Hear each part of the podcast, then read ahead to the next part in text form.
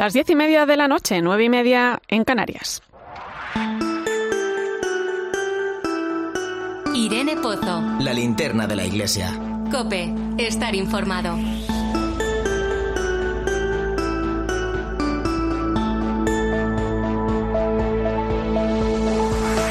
¿Qué tal? ¿Cómo estás? Vaya días de frío, ¿eh? Que tenemos ya encima. Tras las imágenes que vemos en la tele de las primeras nieves que caen y que nos parece que dejan bonitos paisajes, se esconde otra realidad a la que no terminamos de mirar de frente. Una vez más, necesitamos días en el calendario que nos recuerden que hay personas que carecen de recursos y de un lugar digno donde vivir. Me refiero al Día Europeo de las Personas sin Hogar que tuvo lugar esta semana justo cuando el invierno empezaba a asomar precipitadamente. Se estima que cerca de 40.000 personas viven sin hogar en España, de ellas un tercio estarían en situación de calle, muchas de ellas por problemas con las drogas, el alcohol, la prostitución, problemas de salud mental, familiares, económicos o simplemente personas que no han tenido oportunidades en su vida. ¿Cuántas familias con menores tienen problemas para pagar el recibo de la luz? ¿Cuántas personas sin calefacción o agua caliente? Y es algo que nos puede pasar a cualquiera. El último avance del informe de la Fundación FOESA, que impulsa Caritas Española, señalaba que son 11 millones de personas las que viven en exclusión social, 6 millones de forma severa, no es ninguna tontería. Llega el frío y con él, gracias a Dios, son muchas las organizaciones de fuera y dentro de la Iglesia que tienden una mano, muchas de ellas a través de personas personas voluntarias que sacan un poquito de su tiempo para acompañar a estas personas. La caridad no cierra, mucho menos en la Iglesia. Es uno de los desafíos que tenemos los cristianos, la labor de estos voluntarios que patean cada noche las calles, que acogen en sus casas o atienden centros de acogida, que acompañan y escuchan, nos lanza una pregunta directa. ¿Yo ¿Qué puedo hacer? No pasemos de largo, abramos los ojos ante la indiferencia, quizá haya que fijarse en quienes tenemos al lado porque muchas veces son personas que tenemos más cerca de lo que pensamos. Soy Irene Pozo y te invito a que me acompañes esta noche en la linterna de la iglesia donde vamos a poner el foco en cuestiones muy interesantes. Es viernes 19 de noviembre, bienvenido. La linterna de la iglesia. Irene Pozo. Cope, estar informado. Como siempre, ya sabes que puedes acompañarnos con tus mensajes a través de las redes sociales. Estamos en Religión Cope en Facebook y Twitter, hoy con el hashtag Linterna Iglesia 26N.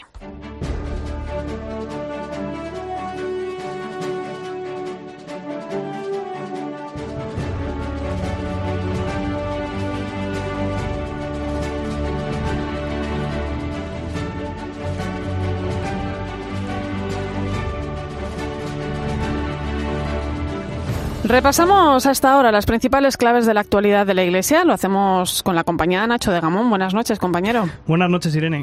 Comenzamos con un dato demoledor. El 60% de la población considera que la pandemia le está haciendo cambiar su forma de vivir, de pensar, de cuidar la salud y de relacionarse socialmente. Es una de las conclusiones del informe España 2021 que ha publicado esta semana la Universidad Pontificia Comillas, Nacho. Sí, también subraya que las desigualdades sociales han aumentado a consecuencia de la pandemia y que la pobreza cada vez es más intensa, confirmando que se feminiza y se hace más patente entre los jóvenes. En definitiva, que ha aumentado el porcentaje de población en riesgo de exclusión social. Agustín Blanco es el coordinador de este informe. El aumento de, la tasa de, personas en riesgo de exclusión social, que ha aumentado en un 1% desde 2019.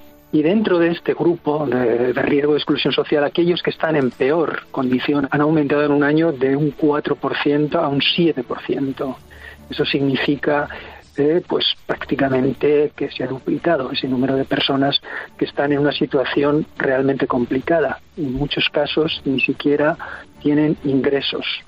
El claretiano Fernando Prado ha participado esta semana en una nueva edición de los Jueves del Instituto Teológico de Vida Religiosa de los Misioneros Claretianos, en la que ha pronunciado una conferencia sobre la misión de la vida consagrada. Con motivo del 25 aniversario de la exhortación apostólica Vita Consecrata, el director de publicaciones claretianas y colaborador de este programa de la Linterna de la Iglesia ha explicado que las órdenes y congregaciones han sido una respuesta profética y evangélica a las injusticias y los sufrimientos propios de las diferentes épocas de la historia y en este momento están llamadas a estar en las periferias. Son lugares de presencia y de misión para nosotros. Por eso, en esos lugares estamos llamados a ser, aun desde nuestra pobreza, desde nuestro pecado, desde nuestra minoridad, estamos llamados a ser testigos del Evangelio, de manera que sigamos ofreciendo a la humanidad esa siempre nueva esperanza de que otro mundo es posible. Pues seguimos. Este domingo comienza la segunda edición de la campaña Más Hospitalidad que organiza la Conferencia Española de Religiosos, la CONFER. Aprovechando el inicio del tiempo de Adviento, quieren ahondar en la comprensión de la hospitalidad como un camino de esperanzas compartidas, profundizando en aquellas experiencias de acogida, protección, promoción e integración que nos revelan a un Dios que se acerca y se hace compañero de camino. Aprovechando el inicio de, y estamos sufriendo también esa primera ola de frío de este invierno y muchas personas la están sufriendo aún más porque viven en lugares que no pueden llamarse hogar o directamente en la calle. Lo contaba al comienzo del programa. Se calcula que cerca de 40.000 personas se encuentran en esta situación. La Iglesia, como siempre, al lado de estas personas. En Madrid, la comunidad de San Egidio con sus voluntarios acompaña a estos amigos de la calle, como les llaman. Les dan un poco de comida caliente y mantas para poder resguardarse algo del frío. Es el caso de Antonio. Lleva 30 años en la calle y conoce a los de San Egidio desde 2004. Yo vivo en la calle y conozco a la comunidad de San Egidio desde el año 2004. ¿Que ¿Por qué soy así? Por mi vida y por los circunstancias de mi vida. ¿Cómo estoy parando en Ciudad Universitaria? Estar debajo de un pino eh, y sin poder comer, sin poder desayunar por el confinamiento. Yo lo llevo como he podido.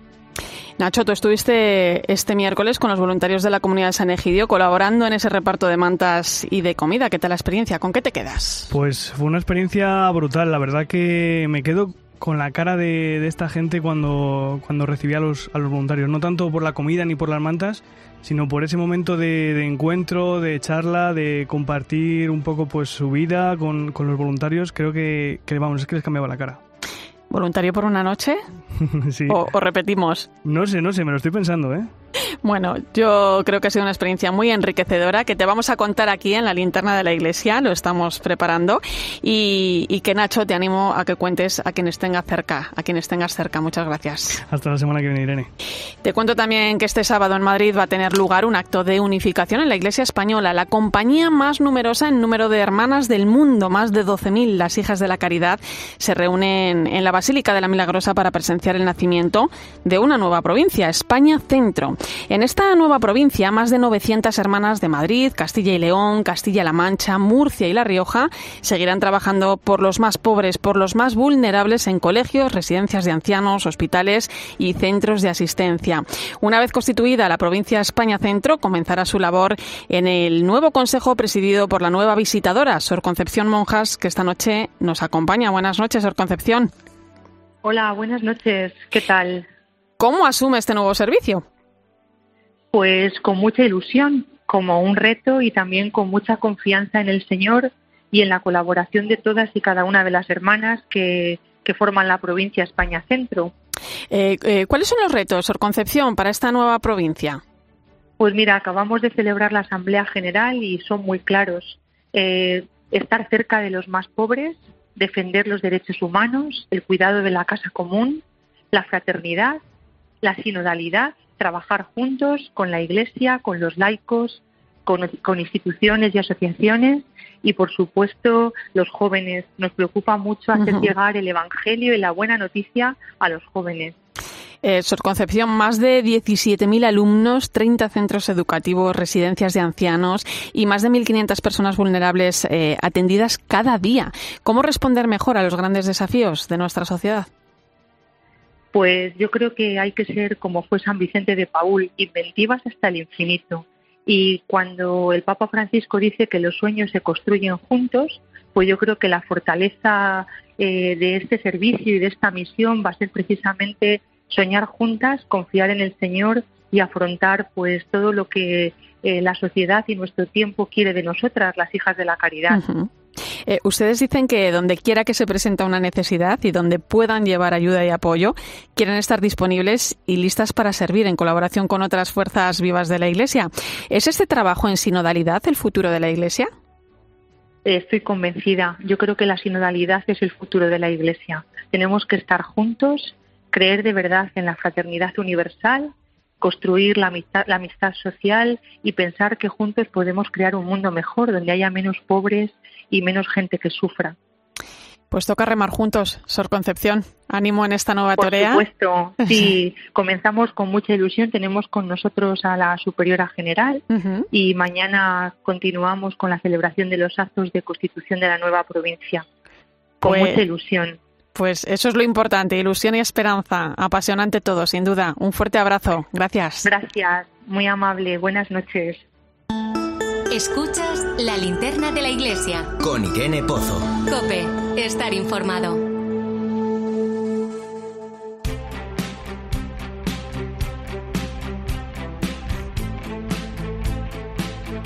Vamos con más asuntos. Viajamos al sur y hacemos una primera parada en Jaén, que mañana tendrá nuevo obispo. A partir de las 11 de la mañana, en una ceremonia que va a retransmitir 13, tomará posesión de la diócesis del Santo Reino Monseñor Sebastián Chico, que hasta ahora era obispo auxiliar de Cartagena. Cope Jaén, Antonio Agudo. La diócesis de Jaén ya se prepara para recibir al que será su obispo número 76, Monseñor don Sebastián Chico Martínez, desde el año 19 obispo auxiliar de la diócesis de Cartagena y nombrado por el Papa Francisco como prelado del Santo Reino el pasado día 25 de octubre, al alcanzar ya la edad de jubilación episcopal su predecesor, don Amadeo Rodríguez Magro. El nuevo obispo hablaba así de su nueva diócesis, Jaén. oye, qué pena que te vas, que te vas a ir y todo eso, pues claro, ahí hay un contraste de sentimiento, pero sobre todo la alegría de, de bueno, de esa también la confianza que el Santo Padre ha puesto en mí a la hora de, de nombrarme para que sirva a esta esposa tan hermosa que es la Iglesia que camina en Jaén. Así que un mes después del nombramiento, este sábado, mañana sábado 27 de noviembre, dará comienzo su episcopado con una Eucaristía solemne en la Catedral de Jaén a partir de las 11 de la mañana. Y vamos ahora a Sevilla, sede de la Semana Social que se está celebrando, eh, que está celebrando allí la Conferencia Episcopal sobre la regeneración de la vida pública y una llamada al bien común y a la participación. Ayer, en el acto de apertura, el secretario general de la Conferencia Episcopal, Monseñor Luis Argüello, señaló qué puede hacer la Iglesia para regenerar la vida pública. La doctrina social de la Iglesia propone cambios en profundidad en el corazón y en la sociedad, ambientes e instituciones, innovación, revolución, en algunos casos, que exigen las situaciones de miseria y de injusticia, de tal manera que sirva al verdadero bien de los hombres. Pues precisamente participando en esta Semana Social en Sevilla está el director de la Oficina de Información de la Conferencia Episcopal, José Chovera. Buenas noches, ¿cómo estáis viviendo estas jornadas? Hola Irene, buenas noches. Efectivamente, la jornada de hoy de las Semanas Sociales de España, que se está celebrando en estos días en Sevilla, está teniendo un trabajo intenso a lo largo de toda la tarde. Han participado todos los grupos que en las diversas iglesias diocesanas elaboraron sus propuestas, sus trabajos previos desde el pasado mes de septiembre y han hecho presente un poco las reflexiones que habían sacado ellos adelante con la aportación de, tanta gente. Salíamos ahora comentando precisamente lo, lo, diversa que es la Iglesia, lo amplia, lo grandísima que es la Iglesia, donde tantas aportaciones pueden acabar construyendo pues un relato hermoso de trabajo de la realidad presente y del futuro en el que tiene la Iglesia por delante. Mañana habrá un par de sesiones de mesas de trabajo en torno a la política, la presencia en la política, la presencia en el mundo del trabajo, de la economía y serán las jornada, la jornada de clausura con la presentación de las conclusiones que harán los responsables de estas semanas sociales que han sido, creo que pueden decirse ya, un buen hito en la vida de la Iglesia en España y un camino de futuro bien trazado.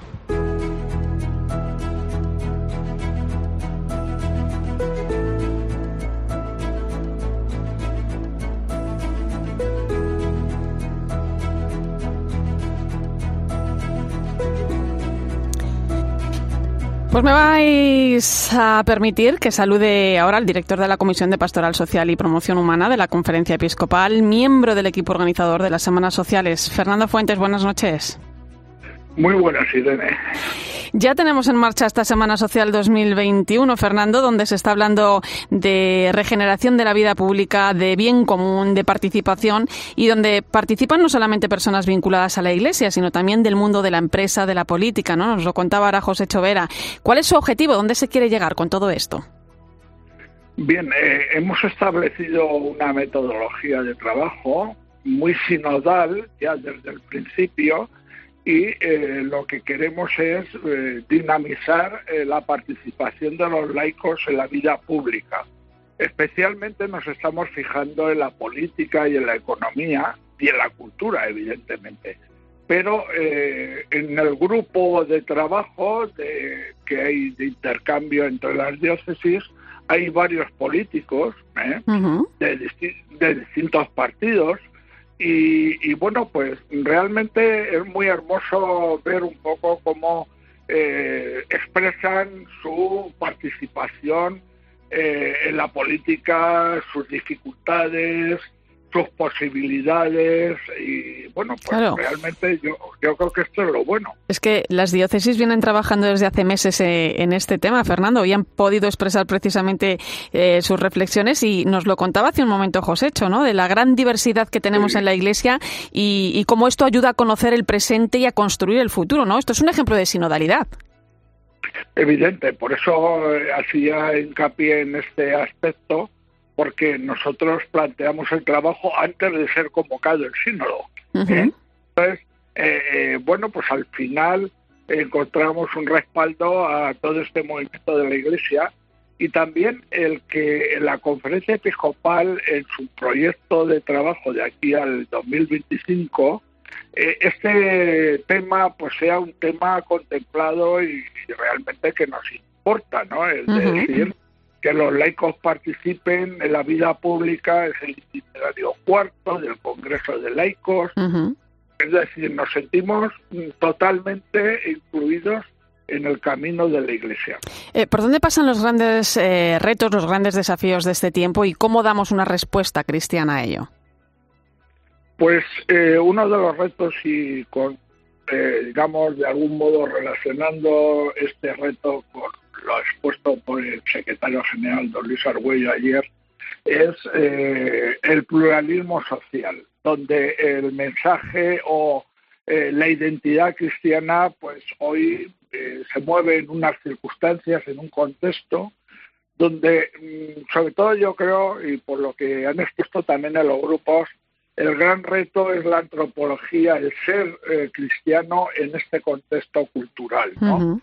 Y bueno, en medio de unas circunstancias políticas que cada uno expresa de la forma en que lo está viviendo, ¿no? Pero eh, un reto va por ahí, ¿no? Por, por el lado de cómo insertarse en un marco global en el que estamos y cómo desde ahí eh, el, el, el, cristiano abre camino, ¿no? No es fácil, ¿eh? eh no. No, porque además, eh, Fernando, eh, eh, cada vez vivimos en una sociedad más secularizada, ¿no? Donde, de hecho, hay muchas personas que, defienden, ¿no? Que la Iglesia no debería ni siquiera opinar, ¿no? Sobre cuestiones políticas o económicas, ¿no? Em, ¿Qué opina usted de esto? ¿Qué puede aportar la Iglesia a la sociedad en este momento? Pues ha habido diversas respuestas a este planteamiento. De hecho, pues en algún momento ha salido que eh, los cristianos tienen que plantear respuestas culturales que sean alternativas a lo existente. Sin embargo, el viejo tema, ¿no? De problema de mediación, modo de estar o crear algo diferente. Pues eh, los políticos, mm, sobre todo, tienen conciencia de que donde deben abrirse camino es en las estructuras que están vigentes, ¿no? Y ahí es donde tiene que hacerse presente eh, una forma de actuar en política, una forma de actuar en la economía, en la empresa. Ha habido algunos sindicalistas también. Eh, o sea, que realmente eh, se ven diversos modos. No hay un sentido único, ya lo decía Pablo VI, de insertarse en esa vida pública. Hay un verdadero pluralismo eh, lo cual no significa relativismo para estar en cualquier cosa, ¿verdad? Y que es maravilloso que se abran esos espacios de diálogo, Fernando, eh, porque es importante en este momento de la historia que desde la Iglesia se impulsen este tipo de encuentros.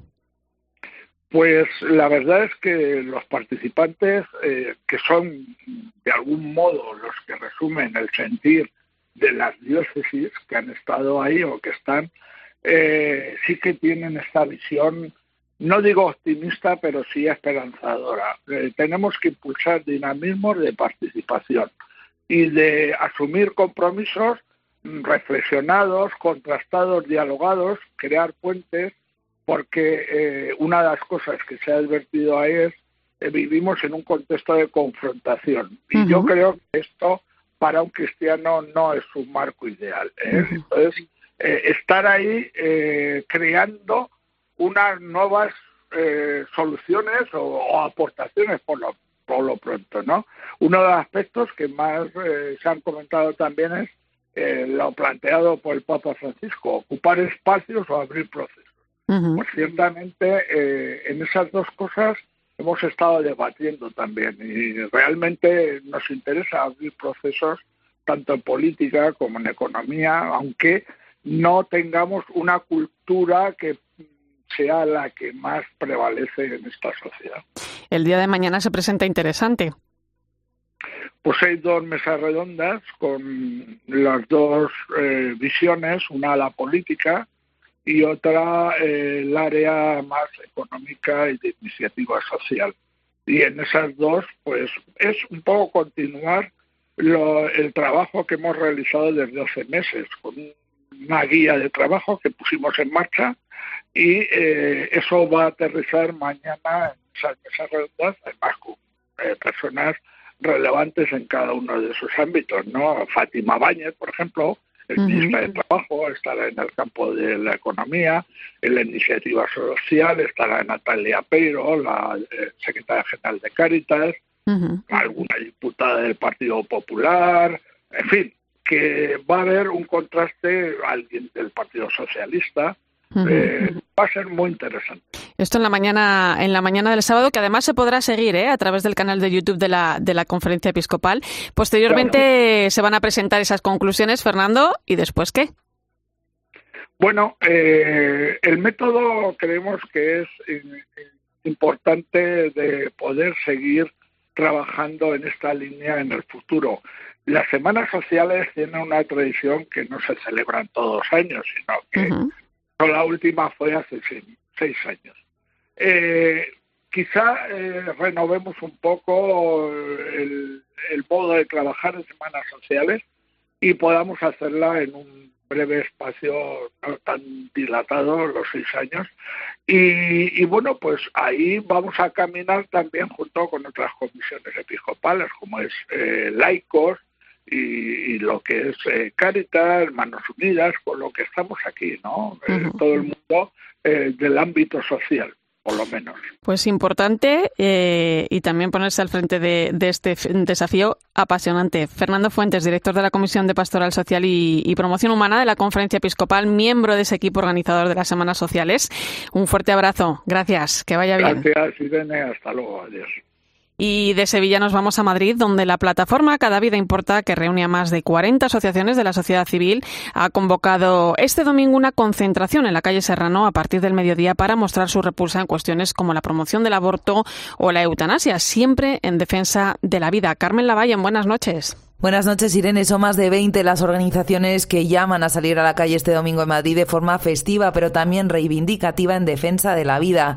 Es, aseguran, una obligación moral ante el ataque sistemático que para el derecho a la vida supone la reciente aprobación de la ley de eutanasia o la próxima reforma del Código Penal para perseguir a quienes ofrecen alternativas a las mujeres en el entorno de centros de aborto. Alicia Latorre presidenta de la Federación Española de Asociaciones Pro Vida. Seguimos luchando y no vamos a parar hasta que no tengamos no solamente unas leyes justas, sino que se hagan efectivas en cada uno de los rincones de la sociedad. La cuarta movilización de la plataforma Cada Vida Importa es a las 12 del mediodía en la calle Serrano entre Goya y la Puerta de Alcalá.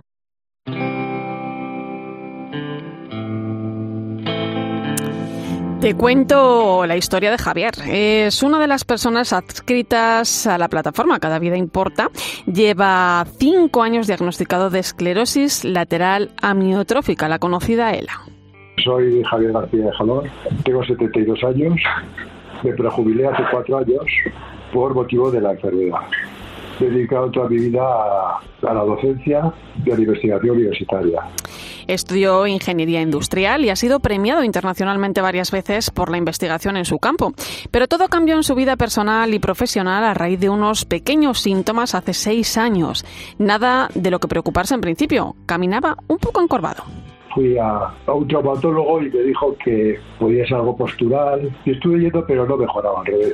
El segundo síntoma fue angustia respiratoria cuando caminaba rápido, pero no tan rápido. Y el tercero, estar como cargado de hombros. Y después de muchas pruebas, pues se vio que lo que yo tenía era la ELA. Tardaron un año en diagnosticarle la enfermedad de la que ya había oído hablar a través del caso de un colega de la universidad y del famoso físico inglés Stephen Hawking, que la padeció durante 55 años. Pero el día que me dijeron que tenía ELA, yo no lo esperaba porque hasta ese momento siempre había pensado que lo que tenía era curable. Porque no me habían hablado de otra cosa, ¿eh? pero con muchísima seguridad. De hecho, unos años antes había tenido un tumor en el brazo y en aquella ocasión estuve muchísimo más inquieto. Eh, Dios le dio fuerzas para aceptarlo con mucha paz. Cuatro meses después del diagnóstico comenzó a usar un respirador por las noches y luego empezó a ayudarse de un andador. Los síntomas fueron empeorando progresivamente. Y luego poco a poco, pues el andador cada vez lo dedicaba más, el respirador cada vez lo dedicaba más horas. Allí pensé por primera vez que la muerte podía ser estar muy próxima, ¿no? porque yo ya no me valía. No me podía vestir a mí mismo, no me podía duchar, tiene que darme de comer. A raíz de un glaucoma perdió también la vista y tiempo después estuvo cinco meses ingresado en un hospital por una colecistitis. Javier, sin embargo, dice seguir siendo feliz en la compañía de sus amigos y con fe en Dios.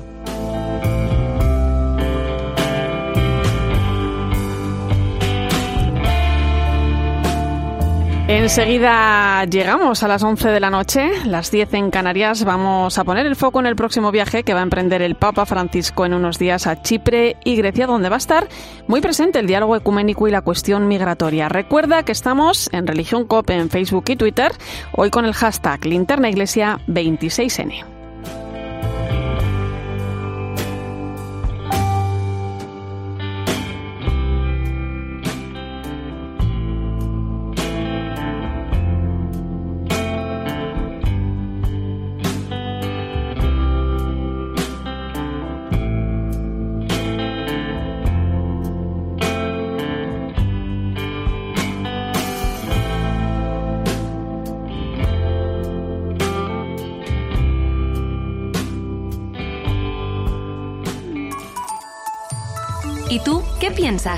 Escribe a Irene Pozo en Twitter en arroba religión-cope y en nuestro muro de Facebook Religión Cope. Este fin de semana, Cristina tiene un plan. Desde las 10 de la mañana hasta las 2 quiero contarte las mejores historias, emocionarme contigo, reírme contigo. En Cope, de 10 de la mañana a 2 de la tarde, los sábados y domingos, el mejor entretenimiento lo encuentras en fin de semana con Cristina López Slichting.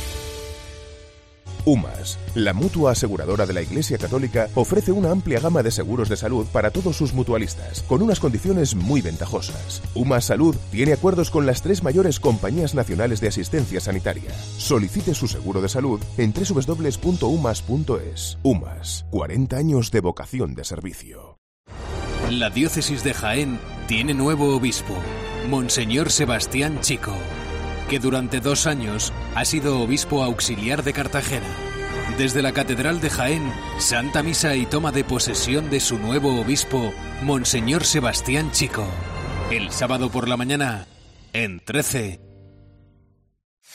en COPE estamos donde estás tú. ¿Qué tal Juan? ¿Cómo está? Buenos días. Buenos días. Pues aquí eh, con la labor andamos. Soy agricultor y aquí andamos. Porque con la aplicación llevas en tu móvil todos los programas con los mejores comunicadores. Esto es el partidazo, cadena COPE, noche de Champions y tenemos por delante una gran noche de radio. Hemos tenido una gran tarde de tiempo de juego. Nos escuchas en directo o cuando tú quieras. Los mejores contenidos donde estés, porque con la aplicación móvil nos movemos contigo.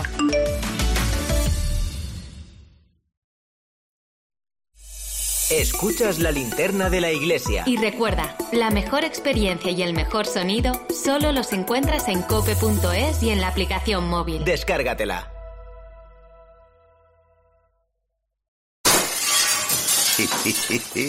Le he cogido el gusto a esto de los cristales. En Sol Optical me lo ponen más fácil en su semana del Black Friday. 60% de descuento y gafas de sol gratis. Me voy a poner las botas y las gafas nuevas. Infórmate en soloptical.com. Sol Optical, solo grandes ópticas. Arturo, ponme un colacao. Marchando. Y por aquí otro calentito. Marchando también. Y yo otro, pero que sea... En vaso grande, ¿a que sí? Si ya me lo sé, que aquí cada uno pide el colacao a su manera. Marchando tu colacao.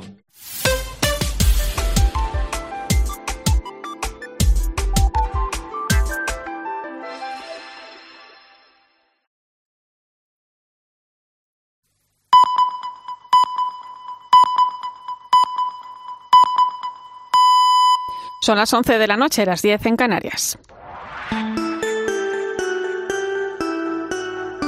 Pozo. La linterna de la iglesia. Cope, estar informado.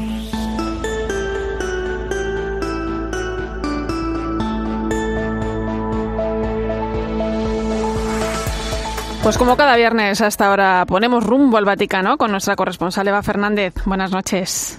Muy buenas noches, Irene. El presidente francés Emmanuel Macron se encuentra en Roma, donde esta mañana era recibido en el Vaticano por el Papa Francisco. Eva, una visita de la que se conocen algunos detalles. Cuéntanos. Sí, Irene, la verdad es que había mucha expectación por este segundo encuentro que el Papa ha mantenido hoy con el presidente francés. Siempre ha habido buena sintonía entre ellos, ¿no? Y de hecho sabemos eh, que han hablado por teléfono en varias ocasiones, en particular después del incendio de Notre Dame, a lo largo de la pandemia, más recientemente tras la publicación de los resultados de la investigación sobre abusos sexuales eh, a menores en la Iglesia de Francia. Y, mm, y, por lo tanto, pues mm, de hecho se ha comprobado que había, había buena sintonía porque mm, el comunicado vaticano subraya la palabra cordialidad, ¿no? Ha sido una reunión larga, una hora. Ya sabéis que es, es muy curioso, a mí siempre me llamó mucho la atención cuando llegué al Vaticano que se medía se medía siempre el tema del tiempo, de, que el Papa ha estado con los eh, presidentes, con los jefes de Estado, siempre es como una, una unidad de medida, ¿no? Entonces ha sido larga en este caso, una hora, y según adelantó el propio presidente francés, él eh, tenía previsto hablar con el Papa sobre la necesidad de distribuir vacunas, sobre todo entre aquellos países con, menos medios para combatir la COVID, ¿no? Y el comunicado de la Santa Sede posterior al encuentro, eh, lo que sí confirma es que durante mm, la reunión quedó demostrada esa buena relación bilateral que existe entre los dos estados. Y luego, como sabéis que siempre después de reunirse con el Papa, los jefes de Estado se reúnen con el, con el secretario de Estado de la Santa Sede, pues en esta reunión eh, se trataron asuntos relacionados con la protección del medio ambiente, sobre todo tras la última cumbre de Glasgow y también sobre la implicación que tiene Francia en países eh, conflictivos eh, como Líbano, Oriente Medio y África. ¿no? Y mm, al Papa le gustó mm, de forma especial el momento de los regalos, que también es siempre muy importante, Irene. Tú lo sabes bien. sí, efectivamente. Pues el, el Papa recibió con mucha ilusión dos biografías de San Ignacio de Loyola. Una de ellas, la verdad, mm, una antigua edición de 1585. Y preguntamos porque creíamos que a lo mejor era un fastímil, era algo. No, no, es que han tenido el detalle de entregarle una edición auténtica, o sea, una auténtica joya de 1585 escrito por, por, Giovanni Pietro Maffei y, y, el Papa se ve en las imágenes que la recibió con mucha ilusión. Eh, más cositas. Venga, ayer conocíamos el mensaje del Papa para el Día Internacional de las Personas con Discapacidad que se va a celebrar el, próximo viernes, el 3 de diciembre, y donde habla de la discriminación que sufren en la sociedad. Sí, sí, ha sido un, un, mensaje, la verdad, lleno de optimismo y de esperanza. El título es Ustedes son mis amigos, o sea que ya de por sí este título supone toda una declaración de, de intenciones, ¿no? Entonces, en el texto el Papa aprovecha para recordarles que la Iglesia les ama y, les necesita para cumplir su misión al servicio del Evangelio. Efectivamente, como decías, mm, el Papa lamenta ¿no? que, tantas veces eh, sufren discriminación, pero, mm, pero frente a ello, para combatirlo, lo que cuentan es precisamente con la amistad de Jesús, que es la que nos permite a todos experimentar las diferencias como una riqueza. ¿no? En este mensaje el Papa también subraya que, mm, la discriminación sigue estando demasiado presente en varios niveles de la vida social y que se alimenta de los prejuicios y de la ignorancia. Y es muy bonito cómo termina el mensaje del Papa porque mm, nos recuerda que todos estamos llamados a la santidad y aunque el Papa es consciente de que muchas de las personas a quienes dirige este mensaje viven en condiciones extremadamente frágiles eh, por su situación física, les pide que no abandonen la oración porque mm, el Espíritu nos ayuda en nuestra debilidad y él mismo intercede siempre por nosotros. O sea, que es un mensaje, Irene, muy animante y aplicable, como siempre decimos, para todos. Pues Eva, muchas gracias. Imagino que ya estarás haciendo las maletas, ¿no? Para ese viaje a Chipre y Grecia. Sí, sí, sí, sí. Ya este, este fin de semana previo es el de el sprint final para preparar todos los temas que contaremos aquí porque efectivamente va a ser un viaje muy importante para poner el foco en el problema del, el problema de la migración y en estrechar lazos con la Iglesia Ortodoxa. Ahora, ahora analizaremos, entraremos en detalle en ese viaje. Por cierto, por favor, ¿eh? no te olvides de invitar al Papa a venir a España o al menos que pise Santiago de Compostela. Ay, vamos a, vamos a recordarle que estamos deseando que nos dé el sí. Esto es como, como si fuéramos los novios, que nos dé el sí y que ya está todo preparado para recibirle, por supuesto. Pues ya nos contarás, querida compañera. El próximo viernes conectamos contigo, que estarás, creo que por Chipre. Ahí estaremos. Será un placer contaros. Un abrazo, compañera. Gracias. Un abrazo, buenas noches. Y enseguida vamos a analizar las claves de ese viaje. Antes te cuento más cosas que han sucedido estos días.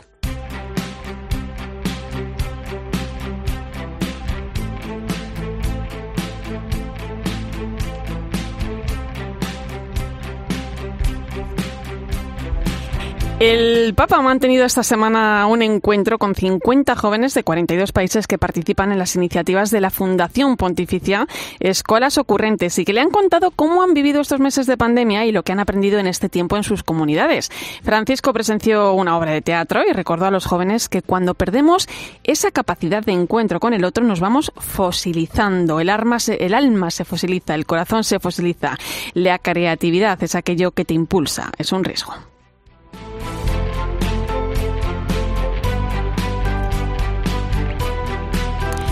Y esta semana Roma ha conocido un poco mejor la Semana Santa de Valladolid. El cardenal Ricardo Blázquez, acompañado del alcalde de Valladolid, ha presentado la Semana Santa de la ciudad castellana en Roma. El punto álgido del viaje ha sido el encuentro con el Papa Francisco tras la audiencia general del miércoles. El arzobispo de Valladolid considera que el objetivo ha quedado cumplido con creces. Hemos venido para presentar la Semana Santa de Valladolid aquí en Roma que por una parte es un poco de atrevimiento, ¿eh?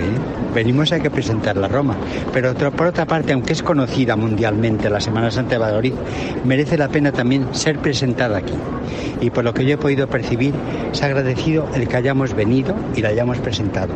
Y te cuento también que este domingo concluye en México la Asamblea Eclesial de América Latina y el Caribe, una nueva experiencia de vivir, sentir y participar en la Iglesia. Así lo recordó en su apertura el presidente del Consejo Episcopal Latinoamericano, Monseñor Miguel Cabrejos, que habló del espíritu de escucha, sinodalidad y unidad eclesial para revivir el espíritu del Concilio Vaticano II en aquellas iglesias. Medellín fue la recepción creativa del Concilio Vaticano II y esta asamblea, al tener como objetivo reavivar Aparecida, que reafirmó la renovación conciliar, busca contribuir para una segunda recepción del Vaticano II en el nuevo contexto en que vivimos. Y el semanario Alfa y Omega acaba de poner en marcha su conocida iniciativa para enviar crismas de sus lectores más jóvenes desde España hasta otros lugares del mundo. En esta ocasión los van a recibir los 150 niños a los que da de comer la Asociación Pan de Vida en Nicaragua. Esta asociación nació en 2005 y tiene sus orígenes en los jóvenes de una parroquia de un humilde barrio de Madrid. Manu Torralba ha hablado con ellos.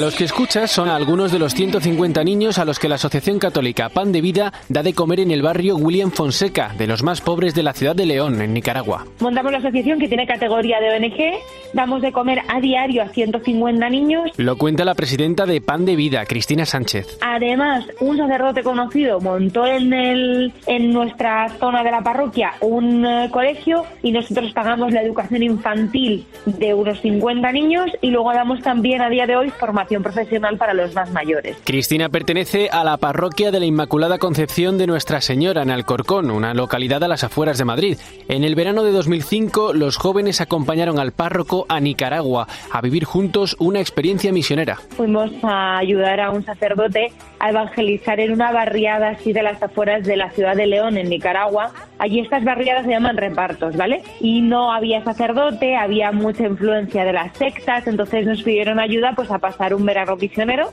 y fuimos para allá, bueno, pues hicimos catequesis, bautismos, matrimonios. Otra de las jóvenes que fue con ella a aquel viaje parroquial fue Maribel.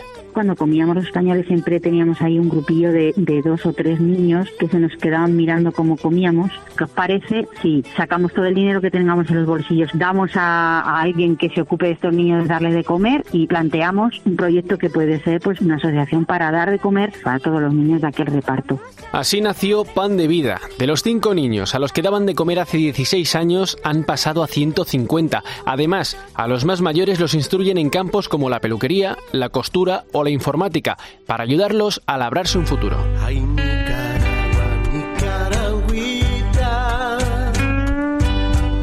Hola, mi nombre es Marco.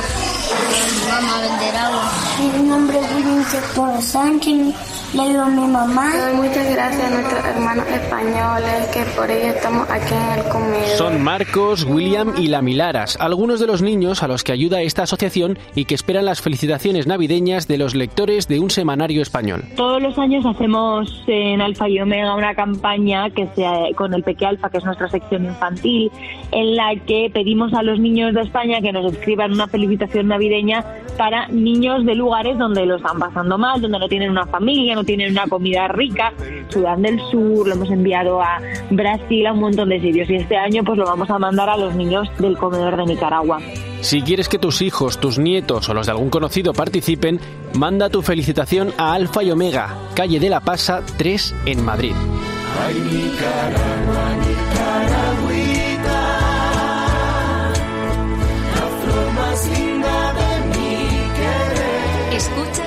linterna de la iglesia. Con Irene Pozo. Cope, estar informado. Pues cuando son las 11 y 11 minutos de la noche, 10 y 11 en Canarias, entramos en tiempo de tertulia. Hoy me acompañan el rector de la Universidad Eclesiástica San Damaso, Javier Prades. Buenas noches. Buenas noches, Irene. Y la directora de la revista Eclesia, Silvia Rozas, bienvenida. Muy buenas noches. Pues tema interesante el que tenemos hoy sobre la mesa, ese viaje que va a realizar en unos días, del, del 2 al 6 de diciembre, el Papa Francisco a Chipre y Grecia, dos países que entraban desde hace tiempo en los planes del Papa y que tuvieron que posponerse debido a la pandemia.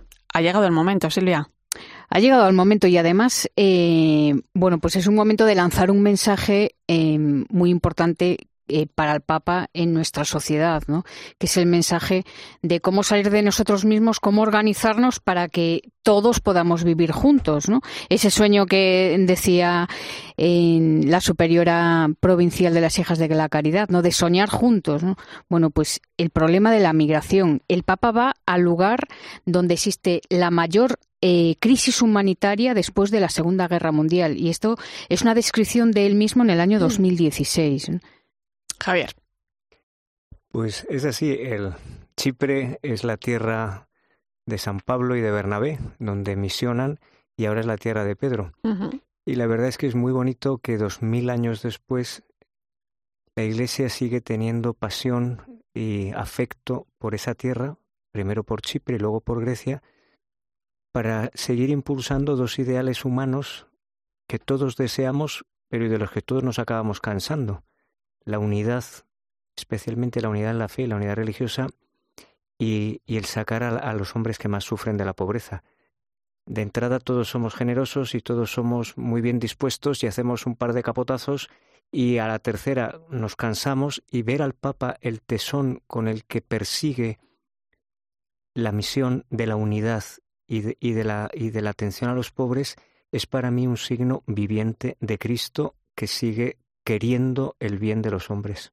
¿Cuál es la realidad que se vive en estos países? ¿Por qué creéis que el Papa ha elegido estos destinos? Bueno, yo por una parte me fijo más, le voy a dejar a, a, a Javier eh, que, que, hable más pues de todo el tema interreligioso, ¿no? Y yo, yo me he fijado mucho en cómo eh, el Papa va a las minorías católicas, eso desde luego, entonces, cuando, cuando queremos, y, y, me sonrío, cuando queremos que el Papa venga a Santiago de Compostela, pues uh -huh. ojalá venga, pero veamos un poco el foco del Papa. El Papa va allí donde los católicos están en minoría, donde más sufren. ¿eh? Y, y si vemos la, la, realidad de Chipre, es una realidad sufriente, ¿eh? una realidad de primero de dominación británica, que después independiza, después eh, Turquía que intenta anexionarla, eh, que responde además a, a la independencia de, de Chipre, responde con esa ocupación del norte, con lo cual en Chipre tenemos una línea verde de Naciones Unidas que en realidad pues es una tierra de nadie, es un muro al norte. Es el único país de Europa que tiene, un, muro. ¿no? Que separa la isla en dos. Claro, y además es que encontramos al norte eh, a, los turcos chipriotas, ¿no? Y al sur a los griegos, ¿no? Claro, esta reunificación que está sobre la mesa, que se ha intentado muchas veces, por ejemplo, en el 2004, en Kofi Annan eh, cuando era secretario de Naciones Unidas, reclamaba la paz. Él tenía un plan para derribar esa alambrada. Se votó un referéndum y, mm, y fracasó, porque el lado turco, el 65% votó a favor, pero el lado, eh, eh, el de origen griego, votó en contra, ¿no? Y, si vamos un poco más allá, pues el año pasado los turcos han escogido un nuevo presidente y este presidente es contrario al proceso de paz. Eh, es un líder manejado por Turquía. Entonces, desde ese momento ya no hay voluntad política, hay un muro que separa pero mm, hay muchos obstáculos, ¿no? Es el, obstáculo del dinero, de la integración en la Unión Europea, eh, es el obstáculo del, del gas, de cómo hay una zona en el Mediterráneo eh, que es rica en petróleo y en gas, Turquía la quiere, manda barcos, bueno, pues todo el lío económico con el que nos encontramos en esa zona, eh, la presencia del Papa puede dar socialmente em, un poco de ánimo, pero indudablemente el Papa siempre va por esos motivos eh, religiosos más profundos.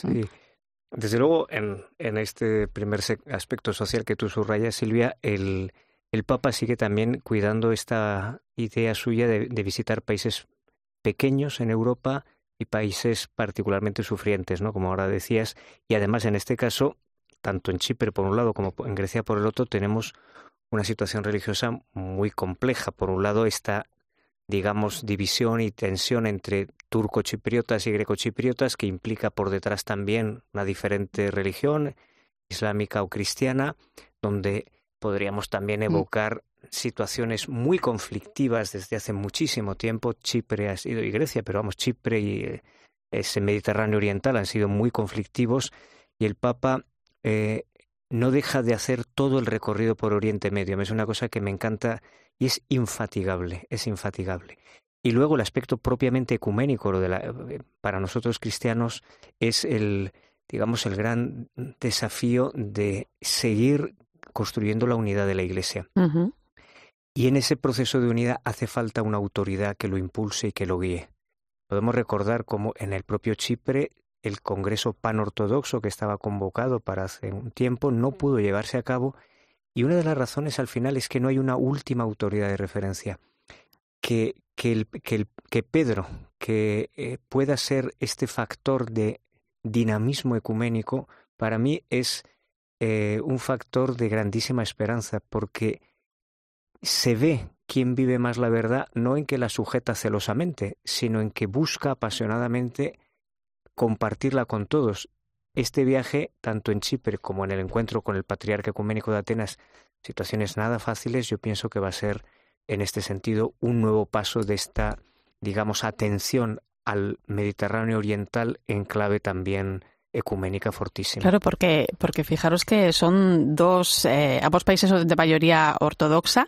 El Papa va a visitar a ambos líderes, eh, tanto de la Iglesia de Chipre como de la Iglesia de Grecia. Entonces aquí hay un doble reto. Por un lado está ese diálogo entre los eh, entre ortodoxos y católicos, ¿no? Y por otro lado el también la relación entre los propios ortodoxos, ¿no? Las dos iglesias, ¿no? Entonces es un doble desafío. Sí, sí, no, no, es un salto mortal. Eh, pero hemos visto ya que al Papa no le asustan estos retos, eh, porque lo hemos visto también en el mundo islámico, que es un mundo complejísimo. Ya hemos dicho, aquí lo hemos venido diciendo, son cosas que de antemano parecían imposibles, pues bueno, ahora tenemos otro episodio de la serie Era imposible. Pero gracias a Dios lo vamos viendo. Yo creo que eso es muy importante, muy importante para nosotros que somos católicos, para entender el significado de un punto de unidad viviente que se demuestra que es así porque no excluye a nadie. Es, lo contrario de la idea que tenemos de unidad. Todas las divisiones son en nombre de la unidad. Cada partido que se divide dice partido unido de no sé cuántos. apelar a la etiqueta unidad es siempre el, el prólogo a la división.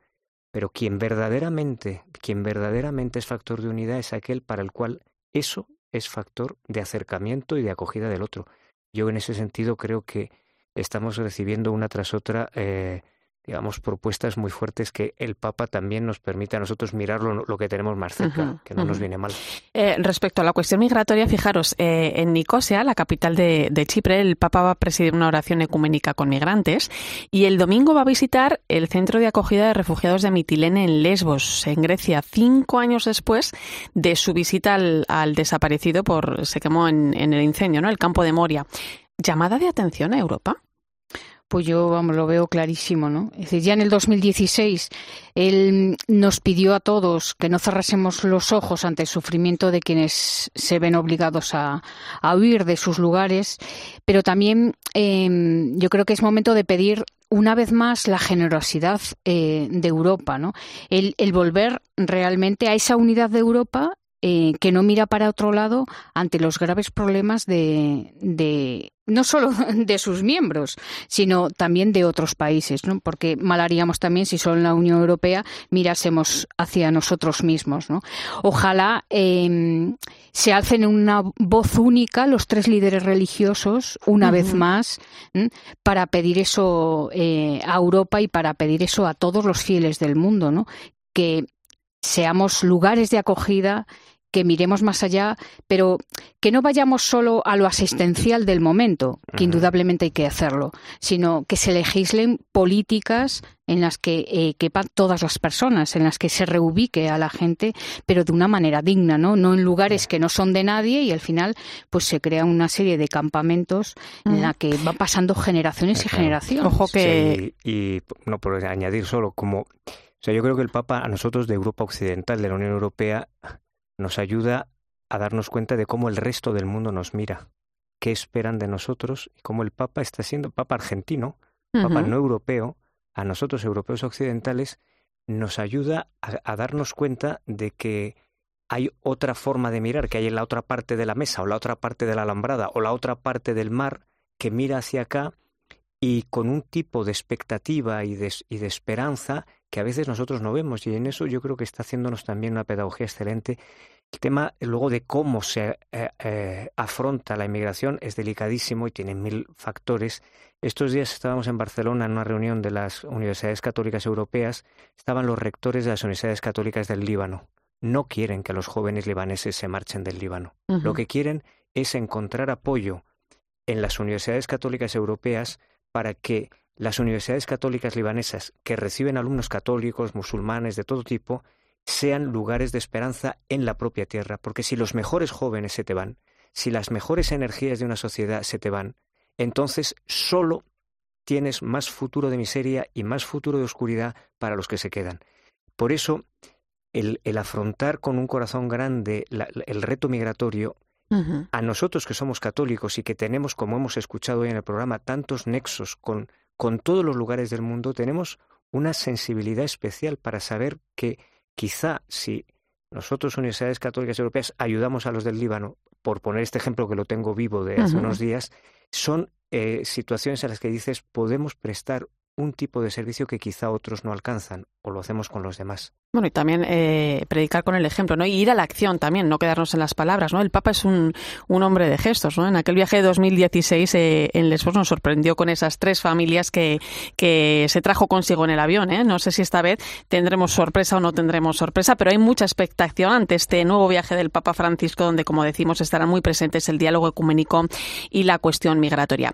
Comienza el Adviento, chicos, este domingo. Mucha es tiempo de esperanza, en un momento, bueno, pues en el que muchas personas están desesperanzadas, ¿no? ¿Cómo nos preparamos para vivirlo, para recuperar y vivir esa esperanza cristiana? Venga, consejos. Pues yo lo que propongo es silencio. Creo que es lo que más necesitamos, o al menos es lo que necesito yo, ¿no? Eh, silencio, parar, desconectar, eh, controlar los tiempos en cada cosa, ¿no? Para escucharnos a nosotros mismos y ahí, pues llegar a escuchar y a diferenciar cuál es la voz de Dios en cada uno. Es así, eso es bonito. Eh, lo del tiempo es muy, muy misterioso, ¿no? Que la Iglesia nos, nos educa a través del año litúrgico, del, del sucederse del tiempo para sacarnos de los automatismos. Estamos todos absolutamente metidos en un mecanismo automático, vivimos las cosas diarias sin perspectiva. Entonces, como hemos escuchado hoy también, a veces circunstancias de la vida te obligan a recuperar la perspectiva. Pero la Iglesia, que es madre, nos enseña a vivir esta espera inmediata. nosotros estamos como aturdidos, todos, corriendo como pollos sin cabeza. Y dice, pero ¿cómo, ¿cómo puedes comprender que el valor del tiempo es Cristo que viene y por lo tanto que podemos entregarle la vida al Señor mañana, entonces nos ponemos serios. Pero mientras no, volvemos a la distracción. El adviento es una pedagogía del tiempo en la venida de Cristo que, acogida en silencio, ¿no? como decía ahora Silvia, eh, permite rescatar como este misterio que, que, impregna cada minuto del día y del que estamos ausentes tantas veces mm, fuera de nosotros, ¿no? Yo creo que nos conviene mucho entrar en Adviento. Pues eh, nos vamos a quedar con eso, ¿eh? Parar y, valorar, ¿no? El, valor del tiempo del, del, que estábamos hablando. Nos quedamos sin tiempo, compañeros. Un placer, como siempre, Javier Prades. Gracias. Buenas noches. Y Silvia Rozas, hasta pronto. Muchas gracias, buen descanso. Y, hoy nos despedimos con música, con la última canción de Grillex, un joven rapero cristiano que compuso su primera canción a los 17 años para dedicársela a su hermano que sufría una enfermedad. Ahora saca este nuevo tema, Ben, dedicado a todos los que viven la vida con dificultades y heridas del pasado.